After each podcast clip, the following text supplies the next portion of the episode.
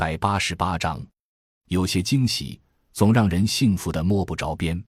她叫马九菊，是一个热情大方的陕西姑娘。有她在的地方，总能听到她爽朗清脆的笑声。她叫汪维兴，脸蛋有点墩墩的，总是一脸可掬的笑容，爱和大家开玩笑，大家也爱和她开玩笑。为了更容易记住她，大家都改口叫她汪汪，她也笑眯眯的接受了。他们都是梁中心农村人才培养计划的学员，他是第九期学员，他是第六期学员。他俩的爱情故事是从北京西北六环附近一个叫青年公社的院子里开始的。二零一三年暑假，九局参加了一个名为“青年之力”的徒步游学活动，从汪汪的母校山西农大，那时他们还不认识，徒步走到北京的青年公社，并参加了随后梁中心组织的支农大学生培训。培训结束后，九局也对未来的工作有了新的思考。他想继续参加梁中心举办的一年期的农村人才培养计划，但需要驻点农村一年，他有点犹豫和纠结。于是就有人建议他去找汪汪。汪汪从人才计划第六期结业后，就留在了梁中心做农民合作组织的工作。后来，汪汪推荐他去河南漯河合作社的试验点，因为是自己推荐的，汪汪担心万一他要是在试验点上待不住，或是有些问题。总觉得多少应该有些关注，就这样，在开始的时候，他偶尔会了解和关注他在村里的信息或是状态。参加人才计划的新学员每个月都必须要写月报。汪汪作为老学员，偶尔也会翻阅学员的月报，给些回应或是交流，也会特别的注意一下这个曾经很纠结的姑娘所写的总结，还会给一些标注或是反馈。他们在月报里进行交流。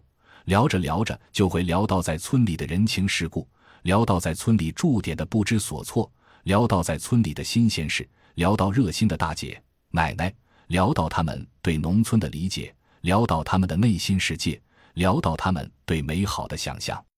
每到年底，梁中心都会举办全国农民合作组织论坛。作为中心合作社部门的主要负责人之一，往往每年的这个时候都会很忙。人才计划中的学员也都会回到中心来帮忙做一些会务工作。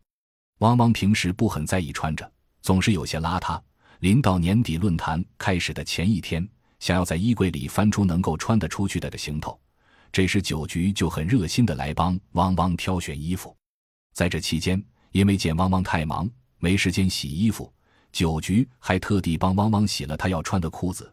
毕竟是十二月天寒地冻的。把酒局的小手冻得通红，让汪汪心里很是感动。合作社论坛的这两天，每天晚上他都会给他发一些早点休息之类的短信。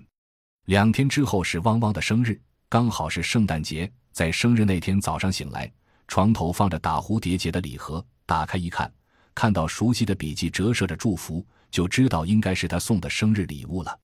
只是，他不是已经回家了吗？原来这一切都是他走之前安排好的，偷偷的买礼物，偷偷的放在床头，给了汪汪一份很大的惊喜。接下来的故事就顺理成章了，他们开始打电话，开始发短信，开始思念，就这样相遇、相知、相识。感情上的事，酒局比汪汪开放，敢爱敢恨。在二零一五年三月八日妇女节那天，他在 QQ 签名上写下“汪汪，非你不嫁”。惹得众人一阵喧哗，也让汪汪有些惊喜。幸福来得太突然，让他有点摸不着边。他俩很少吵架，不过也会有一些不开心。当他心情不好的时候，会在电话那头一顿说他，而有时也会低声哭泣。这个时候，汪汪就在电话的这头默默地听他哭诉。五一放假期间，汪汪去村里看他，酒局就拉着他一起和村里的小孩打乒乓球。一起去拜访很照顾他的奶奶阿姨，一起去村里的教堂做祷告，给教堂的孩子上手功课。晚上，他们一起在村口的小路上散步，吹着初夏夹杂青草味的凉风，听着远处各种小虫的叫声，远处昏暗的灯光，村中时而传来的狗吠声。他们没有说话，怕一说话就会打破这宁静美好的夜。就这样静静的依靠着。五一的假期很快就过了，他们又各自回到了自己的角色中。他在村里继续工作生活，八月，人才计划结业，他们一起跑到内蒙古的草原，在广阔的草原上呼喊着，疯狂着。结业后，他开始找工作，开始面试。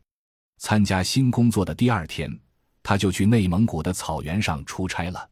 十一放假期间，他们一起去了一趟九局家，见了他姐姐，见了他父母，见了他家很多亲戚。到九局家的第二天，王王就自己动手下厨，给他们一家做了满满的一桌饭菜。他们也会谈彩礼，试着理解父母。他们知道父母观念的转变不是那么容易，需要一些时间。他们理解父母独守在家的那种孤独，所以在第一次去了他家之后，他便提出每半个月互相给对方的家里打一次电话。他给他家父母打，他给他家父母打。对于双方父母来说，结婚后子女不是离开他们，而是又多了一个人关心他们，特别高兴。在十一月的时候，他和他父母说了集体婚礼的事，他爸妈竟然答应了。后来他了解到。原来这和王汪每个月给他们家打电话有很大的关系。每次提到这件事情的时候，王汪总是自豪地向其他人传授经验。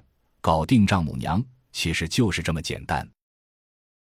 感谢您的收听，本集已经播讲完毕。喜欢请订阅专辑，关注主播主页，更多精彩内容等着你。